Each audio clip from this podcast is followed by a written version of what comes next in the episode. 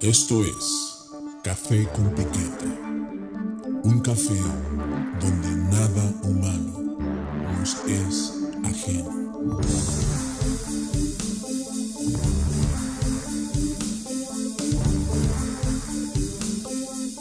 Café con Piquete.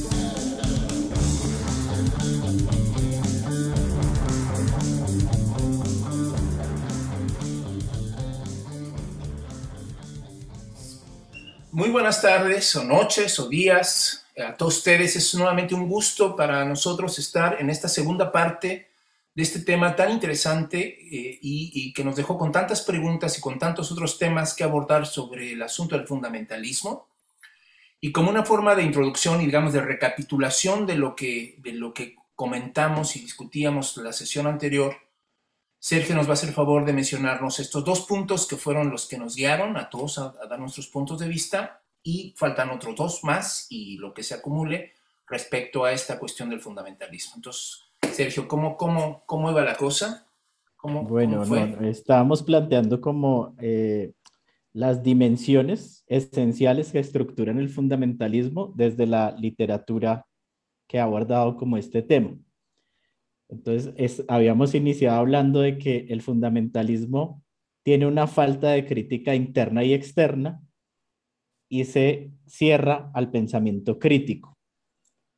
La segunda dimensión que habíamos abordado era el aislamiento que, que tienen las personas al separarse de aquellos que no forman parte del grupo eh, endógeno. Y yo, eh, pues, eh, citando a Carlos, decía que me encantaba esa idea de el otro es el mal, el otro es el error. ¿Y quién determina qué es lo que está mal y qué es el error? Pues yo, dentro de mi grupo cerrado, que se asume como dueños de la verdad. Y, y habíamos quedado la sesión pasada hablando un poco de cómo se apropian las, las comunidades fundamentalistas de la psicología, se apropian de la ciencia.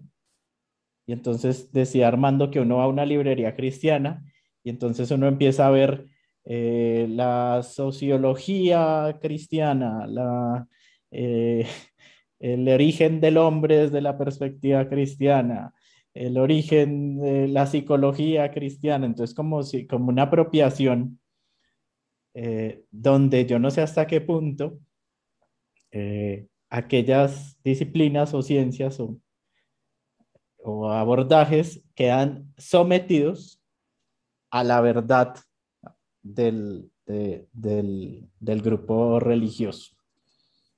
Uh -huh. Y entonces también me parecía importante porque Armando nos daba pie a la tercera, al tercer elemento, a la tercera dimensión que era intolerancia religiosa, incapacidad de reconocer la libertad religiosa del otro. Oh. Wow. Sí, sí, sí. Claro, claro. Bueno, aquí entonces empezaríamos con esta tercera, ¿no? Esta, esta otra característica muy, muy del fundamentalismo, ¿no? Sobre la intolerancia religiosa, ¿no? O el, el derecho a que otras personas busquen en otros textos, en otros contextos, en otras culturas, espiritualidad también. ¿no? Pareciera que solamente hay espiritualidad dentro de cierto tipo de cristianismo. Digo, ya ni siquiera el cristianismo en general, que es enorme, las variantes que pudiéramos encontrar en el mundo, ¿no? Los ortodoxos rusos, los griegos, ¿no? En África, bueno, la religión norteamericana, o sea, pero además de eso hay otras formas de espiritualidad que pareciera que todas son vistas como algo negativo, algo satánico, algo ¿no? de lo que debes de alejarte, ¿no? ¿no? Entonces, no sé quién, quién de ustedes quisiera empezar a hablar sobre, esta, sobre este fenómeno ¿no? de intolerancia religiosa, ¿no? de, como si la espiritualidad solamente fuera de una sola manera, ¿no? vista de una manera muy, este, muy radical, muy, muy dogmática. ¿no? Yo, voy a yo quisiera comentar dos eh, cuestiones históricas. Una es la evangelización de América, eh, que no es una evangelización al fin y al cabo, es una colonización de conciencias. Y es un borrar todo lo que tú eres, porque lo que tú eres está mal, es satánico. Ahí está otra vez, tú eres el mal, yo soy el bien, ¿no? Entonces hace un despedazadero del continente, de la gente del continente, y se trata de llevar a cabo una cuestión en la que todos crean lo mismo, ¿no? Todos tienen que creer en, Dios romano y etcétera, etcétera. Y en beneficio de esa evangelización, entre comillas, se hace un genocidio y se hacen una cosas terribles. Y en cuanto a la literalidad, este, el tomar eh, la letra como va, está el caso de, precisamente de la separación cuando los españoles en el mismo año de la 1492, en el funesto año, se deshacen de, ganan, bueno, reconquistan Granada y curiosamente, a partir de ahí hay una separación entre los árabes y los occidentales mm. tremenda. ¿sí? O sea, claro, hay, hay, circunstancias y hay una bola de cosas, pero una de ellas es precisamente la intolerancia. Había antes, antes de, de esa separación también física, los árabes y los católicos o los cristianos se reunían, discutían filosofía y una serie de cosas. Sí, sí, sí, sí. Y de repente los imanes dicen, no señores, no hay interpretación. No hay interpretación posible. O sea, lo que está escrito, escrito está y eso lo escribió Dios. Se lo dictaron al profeta Mahoma, el, ángel, y, este, y esa es la verdad, no hay forma de discutir. Entonces, Arabia se va para abajo. Digo, hay otras circunstancias, no, no es la única. Pero una de ellas es que no hay la posibilidad de interpretar. Hay una intolerancia hacia todo lo demás. Y entonces, digo, ya estaban peleados desde antes, pero están los sarracenos, o sea, y los eh, moros y cristianos, entonces eh, empieza una de las guerras, digo que ya había guerras de religión en Europa, por las mismas cosas, fundamentalismos, ¿no? O, bien, perdón, vienen más tarde, vienen con la cuestión de, de lo de la noche de San Bartolomé y todo eso, y matar gente y una boleta, que son guerras religiosas pero hay una guerra principal que se, que se, que se, que se hasta ahora, ¿no? que, es, que es una guerra de religión, o sea, ahorita la cuestión de, o sea, con toda esta estupidez que hizo este Biden, ¿no? Y, y todo este rollo, pues viene la bronca de que ahí vienen los terroristas otra vez, ¿no? Y entonces los gringos apelan a la situación de el fundamentalismo islamita. Y ellos son fundamentalistas. Básicamente la religión americana, que así le llaman, es una religión fundamentalista por donde se le vea. Es muy curioso, porque bueno, dentro de lo que leí, se pone a Cristo de, de portada, digamos, ¿no? Pero no es un cristianismo real, ¿no?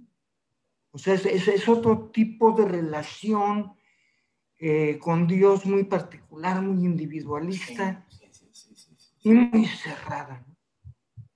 Y muy cerrada. Y entonces la intolerancia, otra vez voy a lo mismo, o sea, nosotros somos los buenos, ustedes son los malos. Pero ahorita se me olvidó en psicología cómo se llama eso, yo te voy a echar la culpa a ti de lo que yo estoy haciendo, ¿no? ¿Proyección o cómo? No, no, no. Ese tiene un nombre, ahorita no me acuerdo. Tiene un nombre clínico, pues, o algo así, pero yo te voy a acusar de todos los problemas que yo tengo y te volteo a la tortilla y una bola de cosas. Y ya es más que una proyección, es un, es un cargarle el muerto de plano al otro, ¿no? sobre mis problemas. Ya no es una proyección simple de una sola cosa. Y para eso los gringos pues son, se pintan solos, ¿no? desde luego.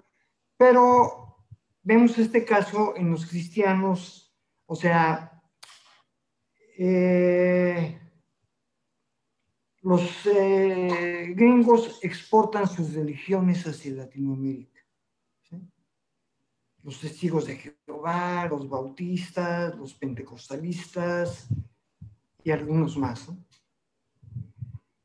Pero no es el mismo efecto que en Estados Unidos, aquí de lo que se trata es de manipular.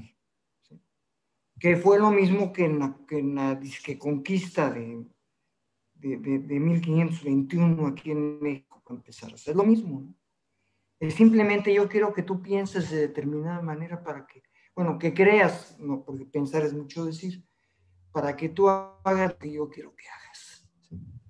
Entonces tenemos el caso de Brasil, por ejemplo, ¿no? O sea, se, se, se, vuelcan los cristianos a las urnas y gana Bolsonaro. Que ahorita trae un broncón tremendo, pero eso es aparte. Ah. Entonces se trata, o sea, el fundamentalismo también tiene un trasfondo político. Es lo que mencionabas. Y el trasfondo es, es, de naturaleza eh, más grave porque se trata de tomar el poder. Es más, eh, eso fue lo que hicieron los primeros cristianos en Roma. Después, no los primeros, los segundos o los terceros los católicos. Bien. Y entonces acaban, este, Roma, que era una ciudad abierta a todas las religiones, termina siendo intolerante. Dice aquí, nada más los cristianos cuentan, dice Teodosio, ¿no? Y los demás está prohibido y a los que digan no les damos matatena, maestros. ¿Qué les parece? Eh, no sé, ahí, eh, ah, eh, ¿quién de los dos guste participar? no, yo solamente, Sergio, ¿me podrías nuevamente, que quiero retomar desde la frase que, que dijiste? No, no, intolerancia religiosa. Intolerancia religiosa es la incapacidad de reconocer el derecho a la libertad religiosa del otro.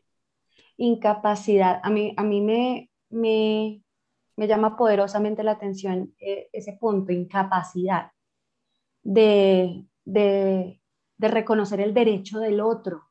¿sí? Entonces, desde ese punto de vista, ya empezamos a, a transitar nuestras ideas y nuestras posturas hacia unas cuestiones de violencia. Eh, ya empieza a aparecer el fenómeno violento. ¿Mm? Y, es la violencia que eh, a veces pensamos, violencia eh, es lo físico, violencia es lo bélico, lo que va, bombas, boom, pero violencia es todo aquello, todo comportamiento. El fenómeno violento es todo comportamiento que nos lleva a eliminar. Y ahí tomo lo que Carlos hablaba y era, y era e, ese, ese punto colonizador, ¿sí? Ese de, ese, esa forma de control en la que se, se debe convertir o se convierte lo religioso es violento, es transgresor, es, que, es que no, no debes estar, no debes pensar diferente, te quito el derecho. Entonces vemos sociedades mucho más agresivas en esta, en esta idea, como pasa en Medio Oriente. Pero esto lo vemos, la, violencia la vemos desde lo, lo psicológico, de una forma mucho más sutil y la normalizamos, la aceptamos, la adaptamos y vivimos bajo un control, un control en donde entonces desde lo religioso, como saben que lo religioso determina el comportamiento de las personas y lo manipulan de manera violenta, entonces se convierte en la manera en, cómo, cómo vamos a llevar a todas las personas a que piensen igual, hagan igual entonces viene a impactar lo político, ¿no? Y algo que me llamaba también mucho la atención de lo que hablaba Carlos es esa capacidad de, de eh, una de las características del abuso de poder, del, del abuso que, que, de pronto más adelante vamos a tomarlo un, un poco más, más, más centrado o más, más amplio, más bien, el tema del abuso religioso. ¿sí? Em, cómo, cómo, esto se, también se utiliza en, en, que tú tienes la culpa, ¿no? Una de las características de la, del abuso es culpar a, la víctima. Eso, es, eso es característico de todo tipo de abuso. La culpa es tuya. el abusador siempre va a proyectar, ¿sí? va, va a, a, reforzar su conducta, su violencia, con que es culpa tuya y la víctima siempre se va, se va a culpabilizar. Entonces ese quitar el derecho, aquí ya, ya va, va escalando, ¿no? Como todo fenómeno violento, va escalando. La violencia desde todos los puntos en donde se ejerce empieza pequeña, pero va creciendo, es una espiral. Y en ese crecimiento pues ya empiezan a haber puntos más, más evidentes, conductas mucho más agresivas hacia el otro, de eliminación del otro. Sí. Sergio, ¿quieres comentar algo sobre este punto que mencionabas tú mismo? Sobre... Sí, sí. Eh, por ejemplo, hay un montón de cosas que me, que me han despertado ustedes en, en el diálogo. Eh, por ejemplo, Carlos me hacía recordar un libro de Antonio Piñero que se llama Cristianismos Derrotados, donde muestra que hay una pluralidad de cristianismos en los primeros siglos y que después se impone una manera hegemónica de ser cristiano.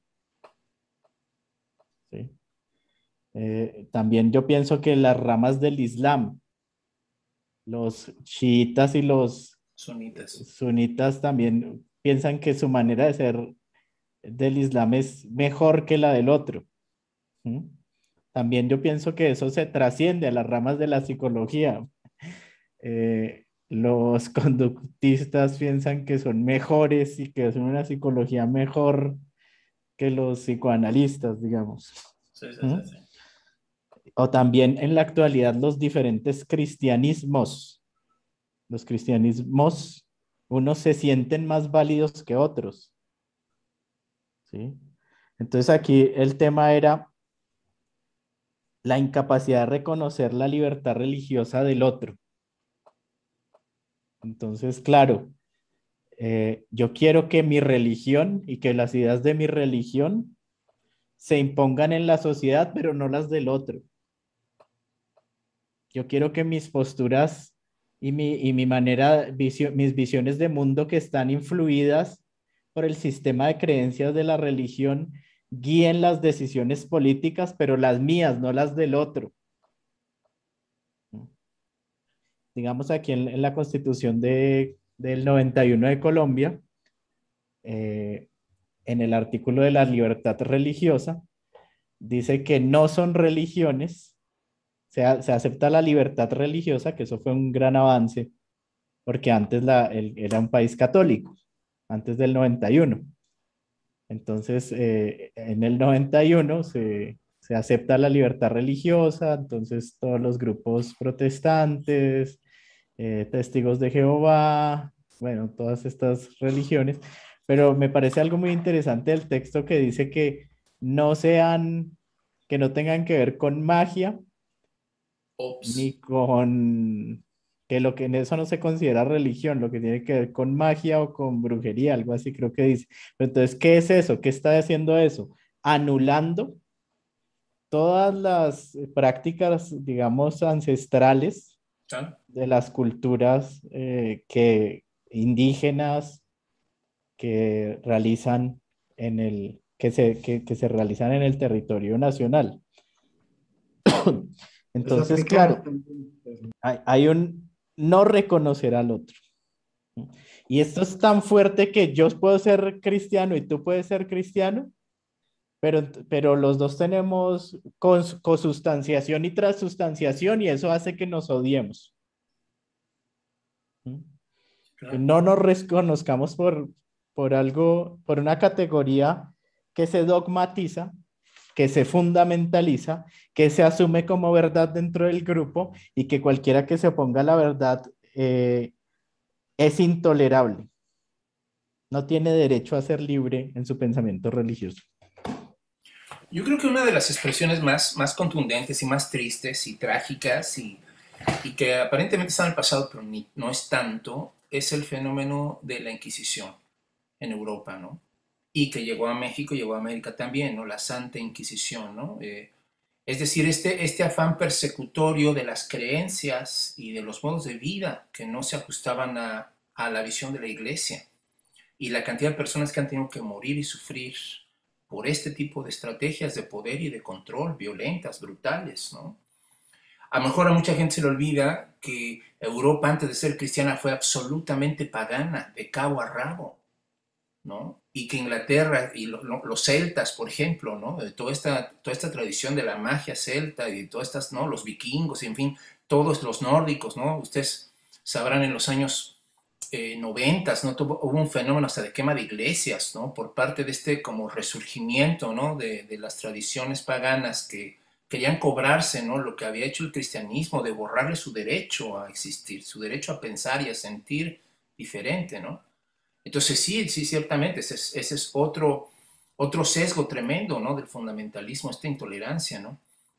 Y decía, decía alguien por ahí, que para muchos cristianos fundamentalistas o cristianos en general, digo, muchos ni siquiera saben que son fundamentalistas, a lo mejor con el programa van a decir, ah, cabrón, pues creo que soy fundamental, ni me había dado cuenta, cabrón, yo pensé que nada más era cristiano, y, va resultando que, que, se han venido gestando estos, estos eh, digamos, estas características, ¿no? Estas uh, que está mencionando Sergio, ¿no? Que nos han estado guiando en esta conversación. Pero decía un cuate, dice, mira, en, en, este, en este tipo de ambientes, en este tipo de lugares, se te puede perdonar que actúes diferente. Ya te chingaste el dinero de la iglesia, bueno, perdón, el Señor tiene misericordia de los rates, ¿no? Que ya te andas con la esposa o con ya andas de cabrón, de adúltero, el Señor te perdona. Lo que jamás te van a perdonar, decía este tipo, es que pienses diferente, que creas diferente. Eso es imperdonable. Si tú crees diferente, te largas de la iglesia.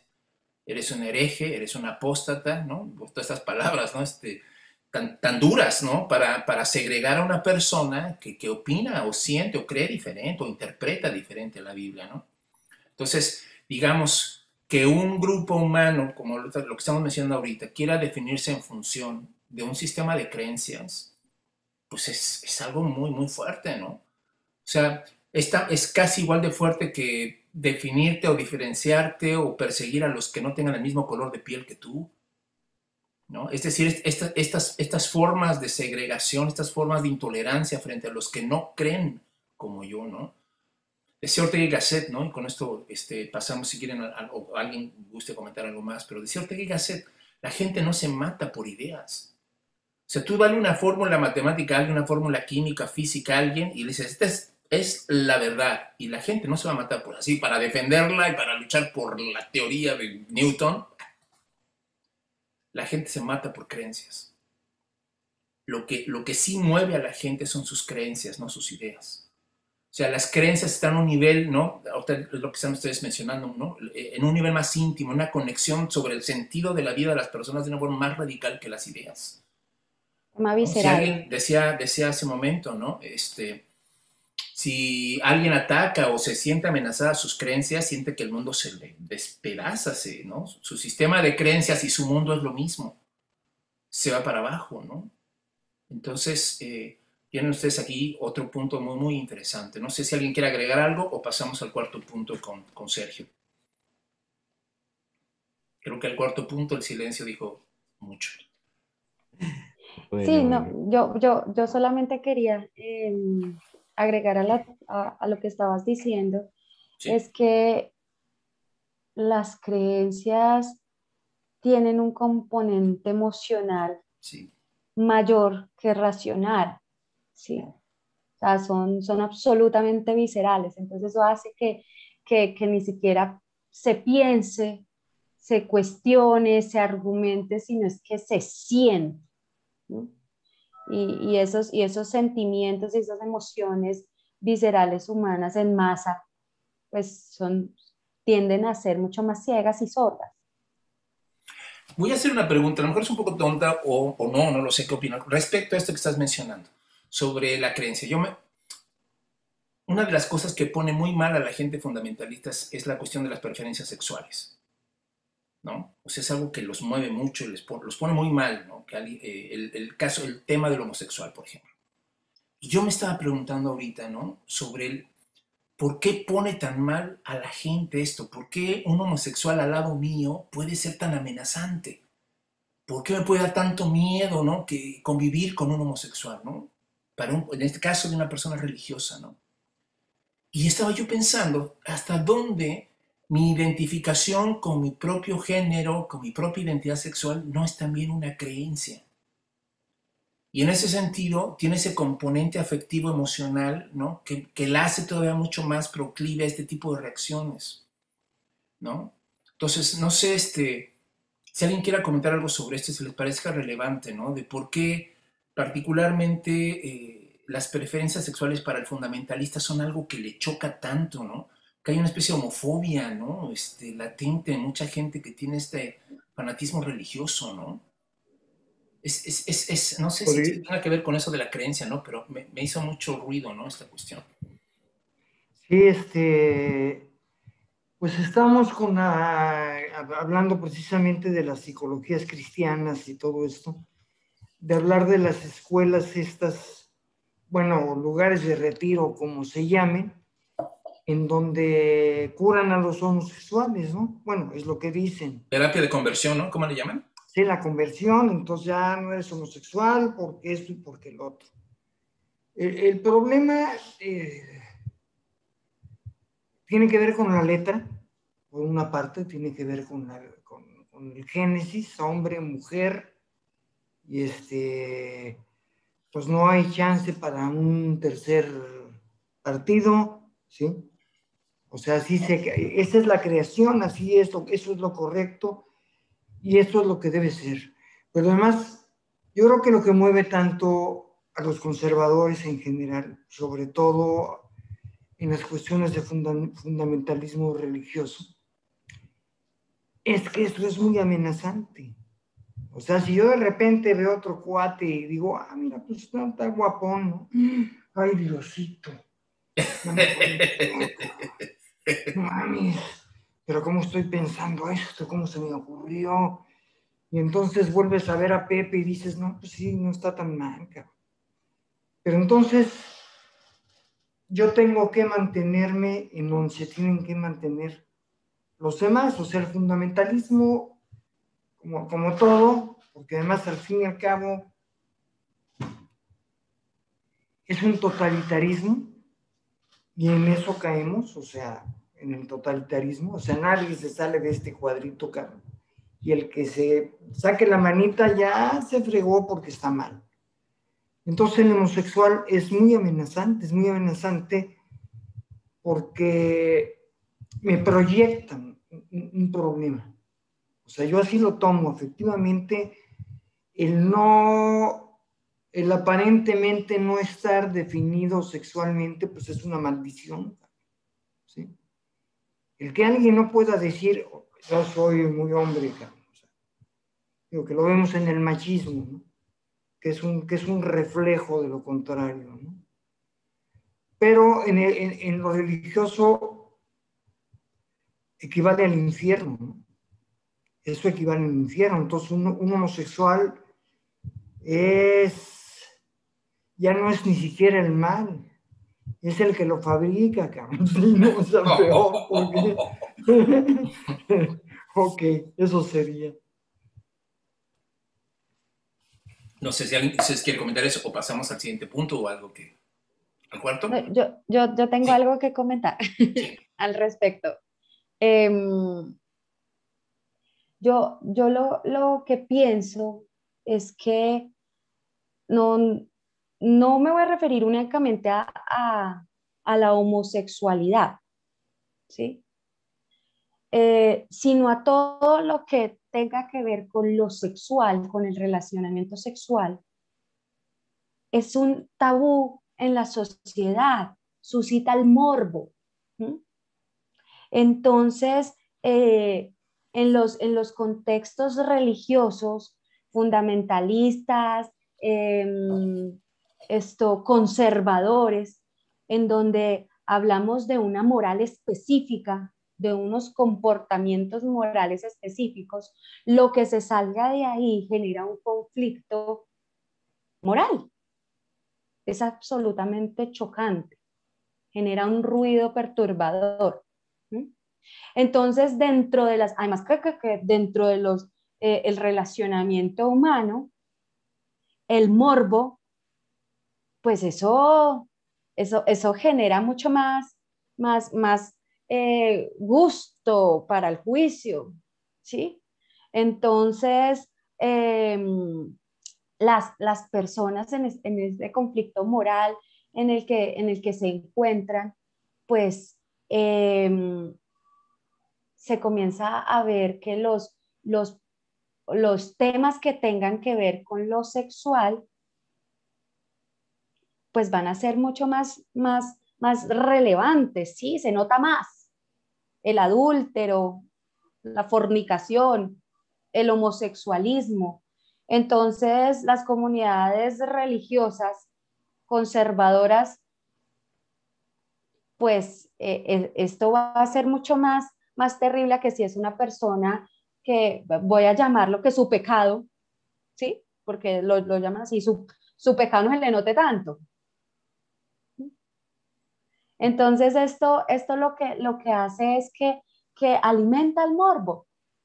El conflicto moral realmente se convierte ese, en un morbo y lo sexual siempre, siempre nos ha, ha generado eh, ese boyerismo. ¿Mm? Mm. Entonces, por eso lo, lo, lo, lo exacerbamos. Yo, yo creo que, que, claro, como había dicho hace un rato, o no sé si la vez pasada, el fundamentalismo provee seguridades y certezas. Entonces, dentro de esas seguridades hay una forma de ser, una forma de actuar, me determinan lo que me debe gustar, las opciones que debo tomar, eh, cómo me debo vestir en muchos casos, qué debo pensar, cómo me debo relacionar con el otro, cómo debo construir, cuál es el ideal de familia, cuál es el ideal social. Entonces, claro, ya me han estructurado o normalizado una manera de ser y todo aquello que, que se salga de esa normativa, de esas seguridades, de esas certezas, es visto como, como dice Carlos, como eh, el mal como el error, porque ya hemos determinado qué es el mal dentro del grupo. Ya hemos determinado qué es el error. Entonces, todo lo que no encaje en aquello que hemos propuesto, nosotros los dueños de la verdad, entonces eh, va a ser, digamos, la maldad, el error, lo diabólico, como dice Alejandra, el pecado, porque de alguna manera se está saliendo del estándar que nosotros hemos propuesto. Entonces, matrimonios para toda la vida. No, ay, estos se separaron, se salieron del, del estándar, se salieron del, rompieron el cascarón. Eh, hay que volverlo a pegar y para afuera esto, si volvemos a, cerrar, a cerrarnos porque es que no puede entrar nada nuevo. Y que, que gays, no, no, como así, no, como decía Carlos, no, si el texto dice Adán y Eva, no. Entonces, claro, eh, eh, volvamos esto hermético y a estos que no encajen en el hermetismo fundamentalista, pues ahí es que sacarlos, juzgarlos, señalarlos, hacer una apologética en contra de ellos. Porque prima lo dogmático, prima la verdad construida por el grupo sobre lo humano.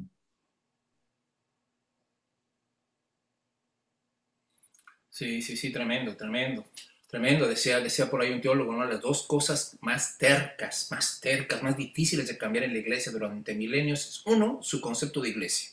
Dos, su ética sexual. O sea, milenaria eso, o sea, todo esto que mencionaban los atavismos, el tabú, los prejuicios y el morbo que genera ese tipo de cosas, decía, no, Alejandra, es un asunto milenario, es un asunto que acompaña al cristianismo, ¿no? en su afán inquisitorial, ¿no? De, ausencia de libertad en los demás, hasta en esos tipos de cosas, ¿no? Solo en el arte uno se da cuenta, ¿no? Eh, José el anciano, José un anciano y María una jovencita, como, sí, José ya, ya no, ya no, ya no puede haber un encuentro sexual entre María y José porque, porque, sí, hay, un, un teólogo, Eugen Treverman, tiene un texto que es un psicoanálisis de los, de los del clero, se llama Clérigos, precisamente el texto fue censurado, un, teólogo, alemán fue censurado precisamente por este texto de Clérigos. Y ahí también plantea toda esta problemática del tabú, de la sexualidad, de, de la negación de la, de la dimensión sexual del, del ser humano, eh, como en, dados, en, estos ambientes religiosos a veces se lleva al extremo. Sí, sí, sí, cómo no, cómo no. Muy bien. ¿Cuál sería, cuál sería el cuarto, mi estimado Sergio? Pues ahora que estamos hablando de extremos, el cuarto punto, son cinco, les, les cuento. El cuarto es falta de moderación, falta de moderación, incapacidad de realizar interpretaciones y prácticas religiosas con moderación. Mm.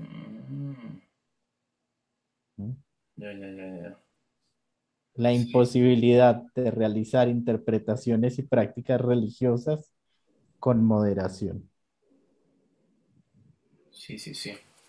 Bueno, eso a mí me suena justo a, a la falta de moderación en la religión, es lo que mucha gente le denomina fanatismo, ¿no? Esta, es, pero es curioso, o sea, es, tienes toda la razón, o sea, para muchos fundamentalistas, el hecho de tomar una posición radical frente a la vida, frente a los valores, los vuelve mucho más auténticos, más fieles, o sea, lo ven como una virtud, ¿no? Eh, yo recuerdo algunos eh, fenómenos, ¿no? Eh, que fueron este, muy famosos en el siglo XIX en Estados Unidos, con los predicadores estos este, itinerantes y demás, que toman los textos de la Biblia, ¿no? Por ejemplo, ese donde decía que si vas a caminar y las serpientes te morderán y no morirás, ¿no? Y entonces traían a las serpientes ahí al templo y, pues uno que otro sí terminó en el hospital o hasta muerto, ¿no? Porque este, este tipo de excesos, ¿no? Este tipo de excesos son, este, son vistos como la radicalidad de, la, de una fe entregada, de la confianza ¿no? absoluta en Dios. o sea, lo que probablemente estos cristianos vieran en otras áreas de la vida como pernicioso, cuando se trata de ser radical y de ser cristiano, ¿no? Esos excesos se vuelven virtudes. Es un poco la manera como, como la otra vez llegamos a comentar, pero no en este sentido, pero llegamos a, enfatizar el ejemplo de, del sacrificio de Isaac por parte de Abraham, ¿no? O sea, como algo tan radical, tan absoluto como matar a tu hijo en nombre de Dios, o porque Dios te lo pide, ¿no? Termina visto por muchos creyentes como es que este hombre sí tenía fe, cabrón. Entonces, asociar la fe al radicalismo, ¿no? A la desmesura, al no tener un balance, un equilibrio, ¿no? Y identificar eso como un bien, pues, pues está tremendo, ¿no? Este, pues ustedes tienen el famoso asunto este de los talibanes o de los avionazos, esos, ¿no? Que en nombre de Dios y en nombre de, ¿no? Se, se matan, ¿no? Y, para, para llegar al cielo, para, para encontrar ahí un, beneficio, ¿no? En este tipo de cosas. Entonces sí, la verdad es que sí, eso, eso también ciertamente es una, es una característica del, fundamentalismo, este asunto de, ser excesivos, de ser radicales, de, no tener prudencias, puntos medios, ¿no? Del todo o nada pareciera, ¿no? Que, que, ya se hizo una dicotomía muy, muy, muy, muy, muy difícil de romper en su mente, ¿no? Que es mucho más fácil vivir, curiosamente, ¿no? Aunque yo creo que al final pagas un precio muy alto, pero para mucha gente es mucho más fácil vivir en un mundo si lo defino de blanco y negro nada más. Porque si me instalo en lo gris, a sufrir, cabrón, y, y en lo gris, ¿qué decido? ¿Qué hago? ¿Para dónde me voy? ¿O, qué es lo correcto? ¿no? necesito esta radicalidad de blanco y negro para poderme mover, ¿no? Para poder tener esa certeza en ese mundo que decíamos, ¿no? El mundo moderno no ofrece certezas, o posmoderno, decía Sergio, ¿no? No sé, no sé, alguien más hay que, que puede comentar sobre este asunto del fanatismo, ¿no? Este, se da a propósito de la, de la eh, no moderación en el siglo XIX, digo, es un fenómeno que todavía sigue, pero estaba leyendo que en un lugar tuvieron su Woodstock unos este, revivalistas, ¿no? los del revival. sí, sí, sí. Todo se va. Y entonces viene la situación esta, que bueno, yo he visto en videos, nunca lo he visto en vivo, ni mucho menos, pero que está el pastor hablando con la comunidad, sobre todo en las carpas estas precisamente. Entonces llega el converso y le pone la mano en la frente y azota y empieza a, hacer una bola de cosas ahí, este, mediante las cuales él se libera, ¿no? Y, y, este, y esta es una violencia para consigo mismo es una violencia en el que todo ese sacudimiento que no es consciente al fin y al cabo, o no creo que sea consciente, no, no, creo que sean, en muchos de los casos no creo que sean nada más espectáculos para montados, para liberarse del mal, ¿no? para liberarse del mal y adquirir esa pureza que quiere. Entonces, el, el, el verdadero cristiano, religioso o lo que sea, tiene que llegar a la violencia, algo que decía Alejandra hace rato. Consigo mismo, con los demás. Pero tiene que comprobar de alguna manera que él es auténticamente cristiano o lo que ustedes sigan. O sea, él, él llega a autentificar esa situación de una manera contra sí mismo o contra alguien más. O sea, y es el caso, bueno, lo que pasa es que hablamos de los talibanes y hablamos de los islamitas, pero los gringos lo hacen de una forma diferente, pero es lo mismo, los gringos hacen guerras formales, que es la misma situación.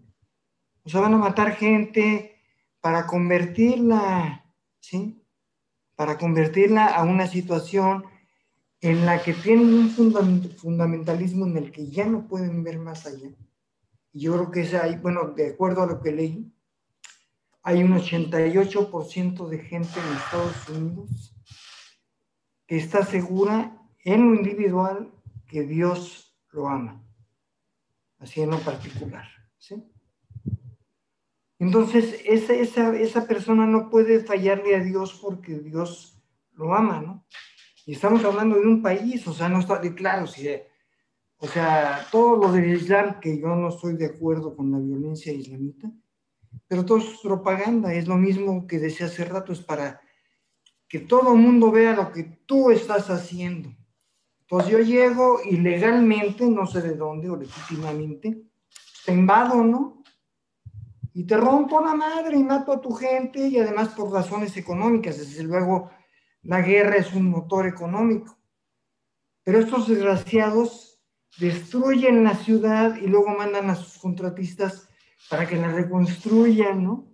Y dices, ay, joven, la fregada, o sea, de ida y vuelta, maestro, así que, como es el dicho, de vuelta, primero te la dejo caer así y luego de la otra manera y me debes dinero porque ya reconstruí tu país, yo mismo despedacé, ¿no? O sea, lo que sucede es que no alcanzamos a ver una serie de cosas que suceden porque estamos muchas veces eh, metidos en el fundamentalismo. O sea, hay gente que en Latinoamérica o en África que cree que los gringos son fundamentalmente buenos. Y eso es una desviación. Es una desviación ideológica y mental. Y eso, y eso es un fundamentalismo, porque creer que Estados Unidos es lo máximo me va a hacer, si yo estoy bajo la égida de Estados Unidos, me va a dar seguridad. ¿no? Y con eso las religiones, las religiones que nos han importado hacia Latinoamérica, ¿no? que ha sido un movimiento muy fuerte, viene desde los 60.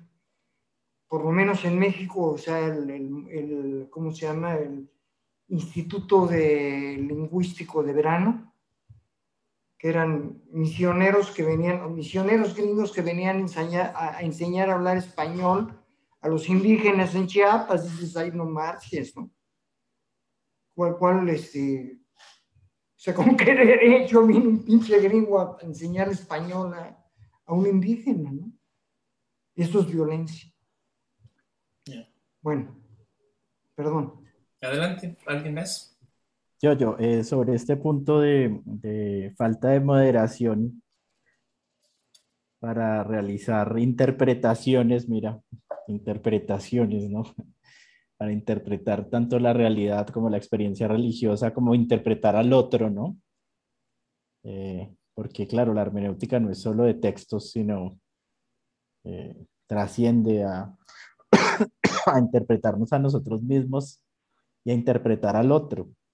El fundamentalismo me lleva de una manera a interpretarme sin moderación. Yo soy un pecador, yo soy un desgraciado, yo soy un... a interpretar a los otros, ustedes son los malos, la fuente del mal, a interpretar los textos.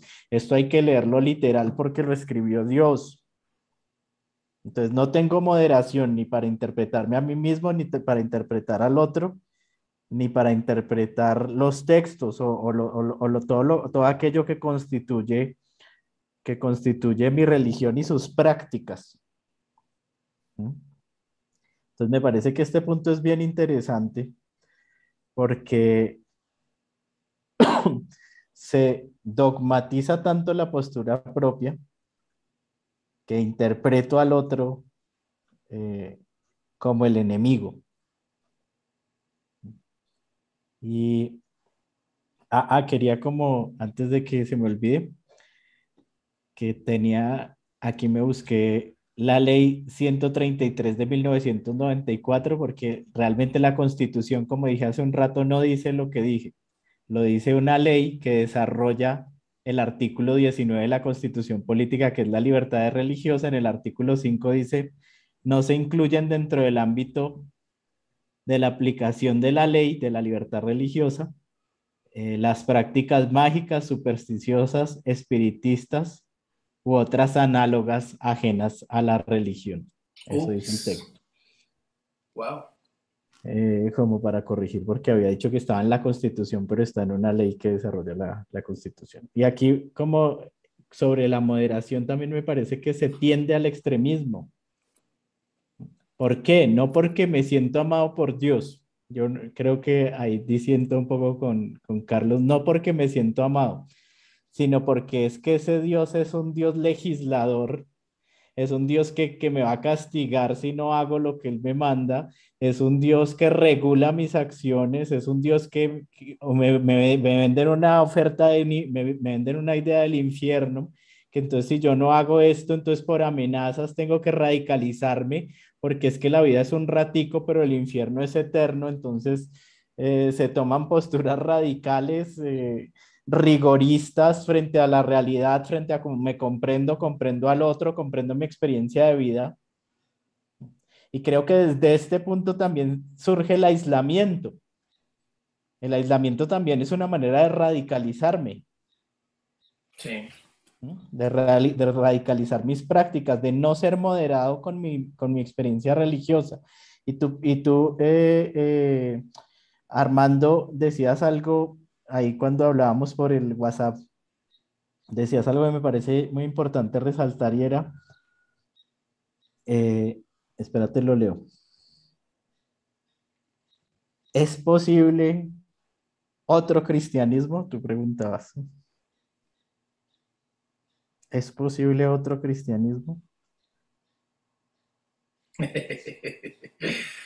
si quieres, concluimos esta sesión del fundamentalismo con esa pregunta. ¿Qué te parece? Pero, pero espérate que yo estoy que me hablo. Dale, dale, dale. dale, dale. Con respecto a este punto de la no moderación, em, hay algo que, es determinante desde, desde lo religioso y es el juicio, ¿no? Sergio hacía énfasis en, un Dios que juzga. Entonces nosotros, los seres humanos, nos endilgamos ese poder de, juzgar a los otros y juzgarnos a nosotros mismos. Y estamos en un juicio dicotómico, en donde hemos, creo que la, vez pasada lo nombré y, decía, hemos, hemos desarrollado el mundo en dos puntos, dos extremos. Y no, sería, no, no, no podría ser em, fundamentalismo si no, si no nos vamos a los extremos. Entonces, esos extremos están, o eres blanco o eres negro, o eres bonito o automáticamente eres feo, ¿sí?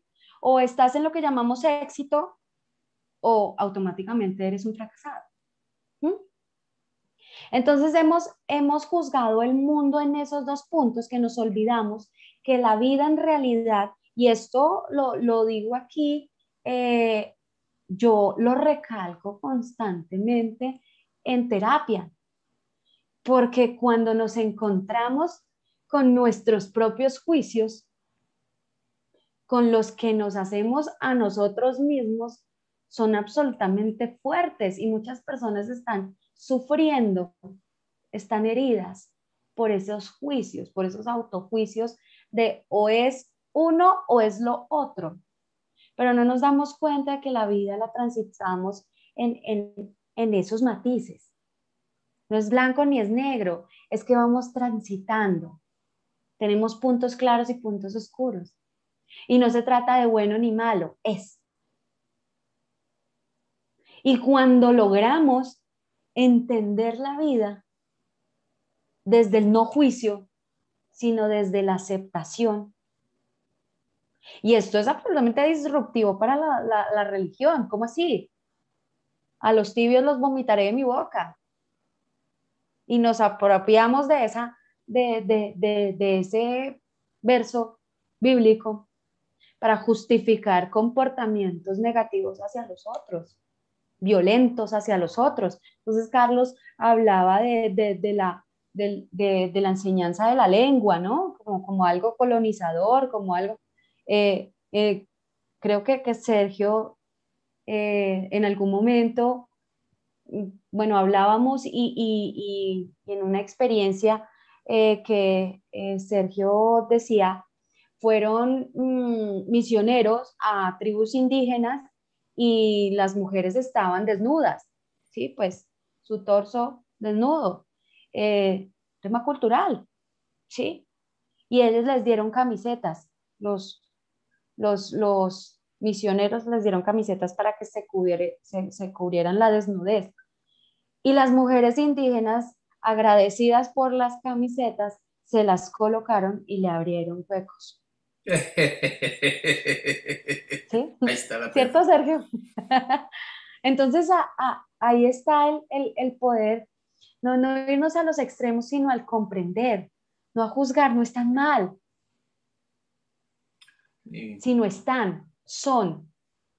y poder comprender esa, esa, cuando en terapia, independientemente de, de la situación que haya traído a la persona al contexto psicoterapéutico, pero cuando se logra liberar y ser conscientes, vivir con conciencia plena, pero sin juzgarse, se, se, vive en paz con nosotros mismos y con los otros porque no estamos en ningún polo, sino transitamos. Nunca estamos completamente exitosos ni completamente fracasados. Transitamos de un lado a otro y en uno aprendemos y en el otro también. Entonces, eso, a, eso que quería referirme con respecto a, las conductas no moderadas que, que pues, lamentablemente el fundamentalismo no nos permite y son dañinas, son dolorosas. Sí, cómo no. Pues quisiera que, no sé si viéramos de una forma breve al final, digo, algún esbozo, alguna posibilidad, porque digo, igual la gente dirá, híjole, pues entonces, este, ¿para dónde me voy si todo está igual, no? Si iglesia que voy, iglesia que está igual, ¿no? O, o qué tipo de espiritualidad puede, puede tener la gente, puede encontrar la gente cuando eh, tenemos esta, esta esclerosis, ¿no? Este, dogmática, existencial, ¿no? Que está viviendo en las religiones, ¿no? Que al no poder vivir en este mundo así cambiante, complejo, diverso, con tanta información y tantas cosas que están eh, circulando todo el tiempo en este mundo, se tienden a aislar, se tienden a separar, se tienden a dogmatizar sus, ¿no? Entonces, la pregunta es, justo como, como la rescata, ¿no? Este, de, esta conversación que teníamos en, en WhatsApp, este, Sergio, ¿no? ¿Habrá un cristianismo distinto? ¿Será posible? ¿Se estará gestando o se gestó en algún momento y se dentro de esos cristianismos derrotados hubo tal vez alguna posibilidad de un cristianismo un poco más plural, un poco más integrado a la diferencia, a la alteridad, a la otredad, un cristianismo más hermenéutico que dogmático, ¿no? más compasivo, ¿no? más coqueteando con el budismo compasivo ¿no? de, lo, de Oriente, más que con los dogmas, como para definirte como cristiano, ¿no? En lugar de que te definan las creencias, que te define el amor, que te defina la compasión, ¿no? No tanto lo que crees, sino lo que haces, ¿no? ¿Habrá esa posibilidad? ¿Ustedes qué opinan? ¿No? Para, para, cerrar este, este, este, tema del fundamentalismo, ¿habrá un, voy a ponerlo así más psicológico el asunto, ¿habrá un cristianismo que no esté tan neurótico?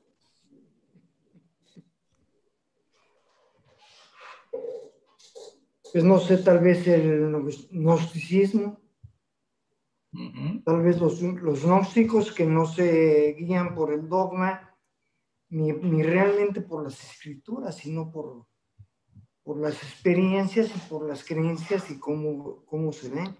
Y fueron de las primeras, bueno, no era una religión porque era una otra cosa, pero fueron de los primeros cristianismos derrotados. Y así como hay gnósticos en el cristianismo, los hay en el judaísmo y los hay en otras religiones. Pero son, por su misma naturaleza, son los primeros expulsados del paraíso. ¿sí? Porque no van a la letra.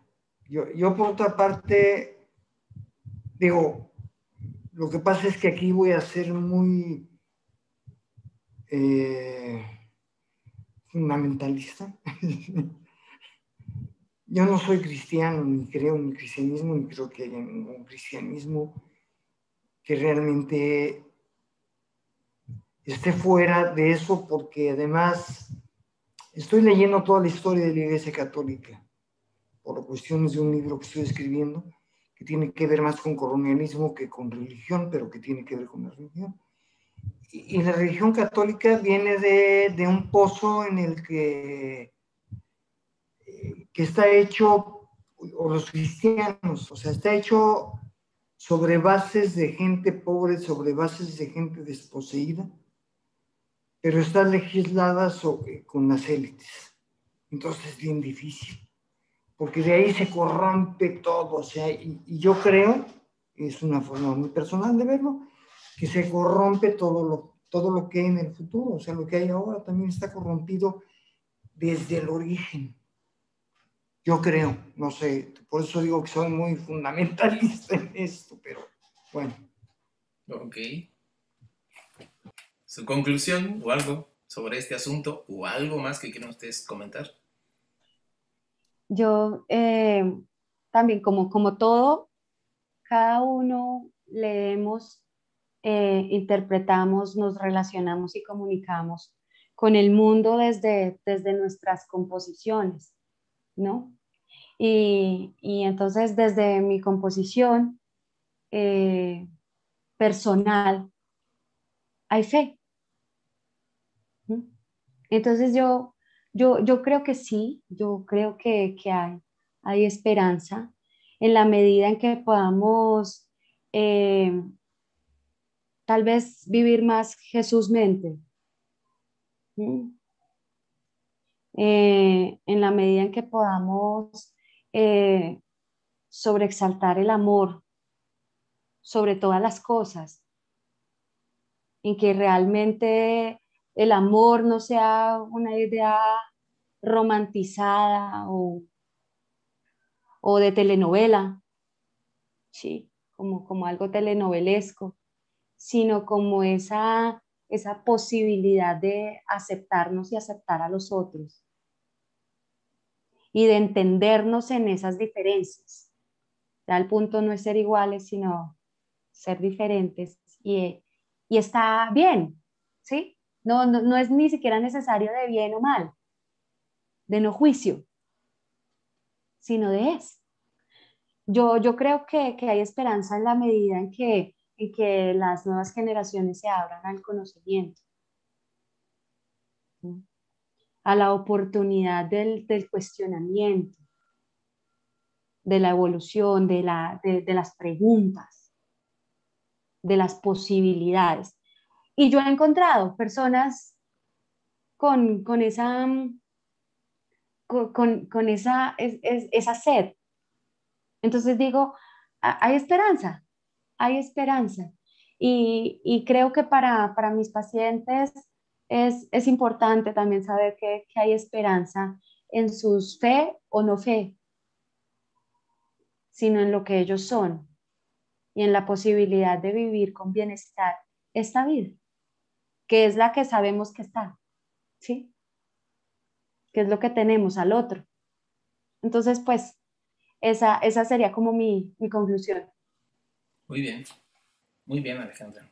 Sergio, bueno, no, yo me, yo me, considero cristiano, pero de, de, una línea, pues muy, digamos, contemporánea. Eh, no, no, propiamente estas líneas tradicionales, eh, como más cercano a, a, por ejemplo, de United Church of Canada. ¿Mm? De estas líneas que llaman los que no conocen liberales. Eh, donde precisamente es muy importante una crítica interna, reconocer críticas externas, eh, donde el aislamiento es imposible, este, al contrario es importante conectarse con otros pensamientos, con otros discursos, tanto creyentes como no creyentes para dialogar, eh, donde claro, no hay intolerancia religiosa, no hay, no hay la posibilidad de reconocer eh, de, anular la religión del otro, donde la moderación es casi algo que se busca, donde no existe autoritarismo y donde los textos no tienen estas configuraciones que, tú presentabas eh, la, vez anterior, sino que eh, y se reconoce que hay cosas muy buenas en los textos y otras que no son muy buenas, ¿no?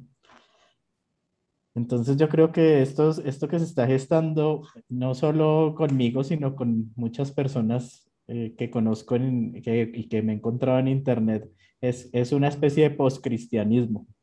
Mm.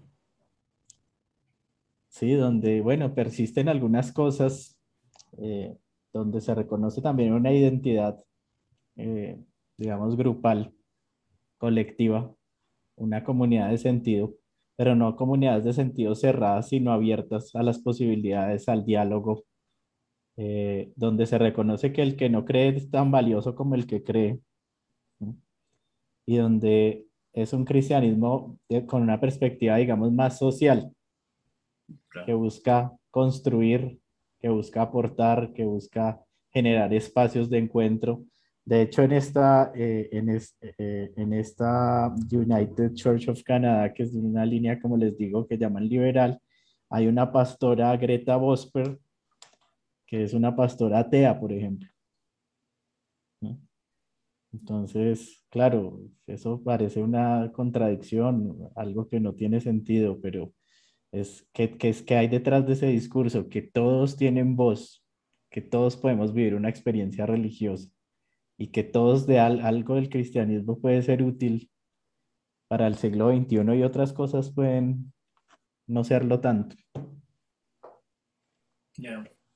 Sí, bueno, de, mi parte yo lo, siento que el cristianismo se vuelve cada vez más atractivo cuando logra romper esas barreras que lo han aislado, como el fundamentalismo lo ha hecho, ¿no?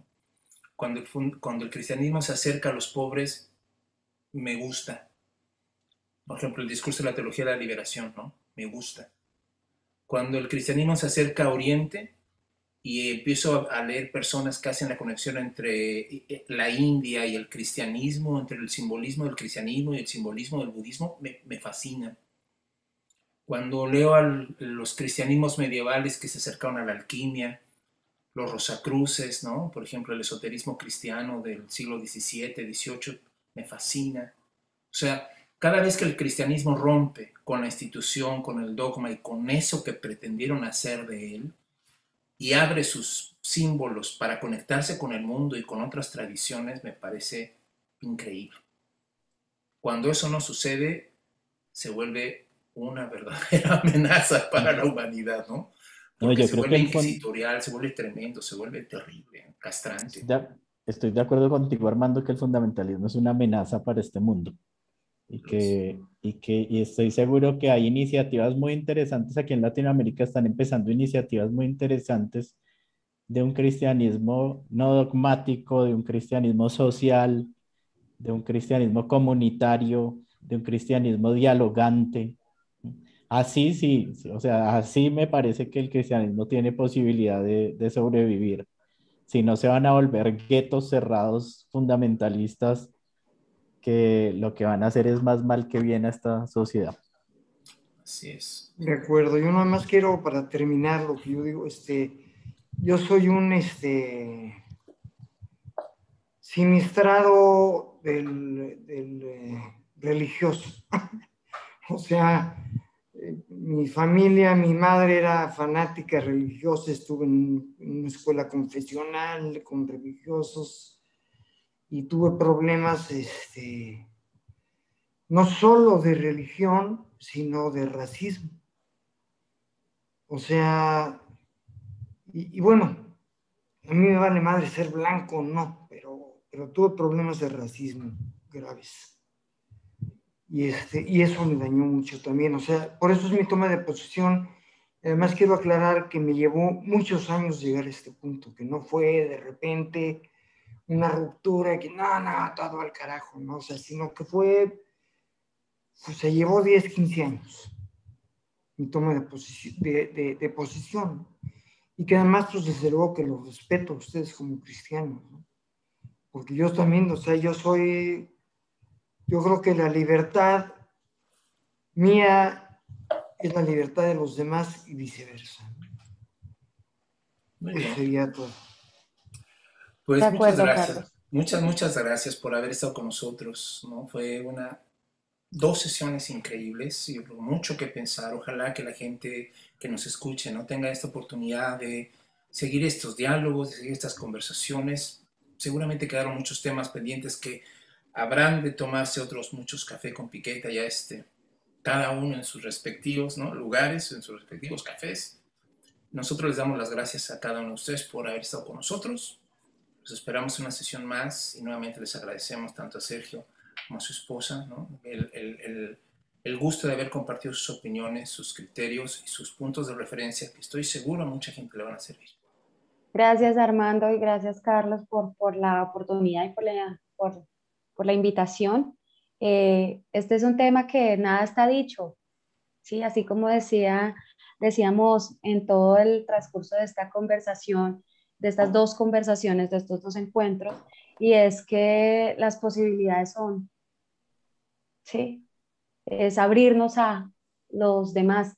Aquí nadie tiene la, la verdad, sino, sino que estamos, estamos y lo compartimos nos, encontramos en esas diferencias y eso es lo absolutamente maravilloso y constructivo.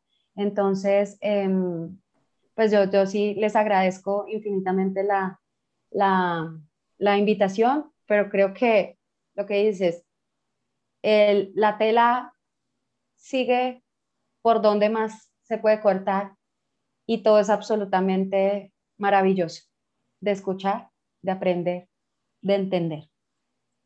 Muchas gracias, así es. Muchas gracias a los dos. muchas gracias. ¿Alguna, palabra de despedida, algún último versículo que nos quieres compartir? Sí, solo gratitud con ustedes. Eh, muchas gracias por este espacio. Eh, las personas que llegaron hasta aquí se vieron los dos videos, muchas gracias. Y que nos vuelvan a invitar porque está muy amena la conversación con Carlos y Armando. Muchísimo gusto. Ahora, yo, yo quiero decirles decir algo. Si las personas que nos vieron o eh, nos, nos, escucharon en toda esta conversación y, y, sienten ese malestar emocional, malestar psicológico, eh, Alejandra Pinilla, arroba Alejandra Pinilla, psicóloga, me pueden encontrar por Instagram. Eh, y Alejandra, www.alejandrapinilla.com, eh, alejandrapinillasicóloga.com. Eh, pues estoy abierta a la posibilidad de escuchar y ayudar en cuanto sea posible. Claro que sí, Alejandra. Claro que sí, muchas gracias, Alejandra. Pues un gusto, un gusto todo. Este, esta sesión fue maravillosa, increíble. Muchas gracias a todos. Nos vemos la próxima sesión de Café con Piquete. Les mandamos un abrazo. Cuídense mucho. Que estén todos. Muchas gracias. Bye.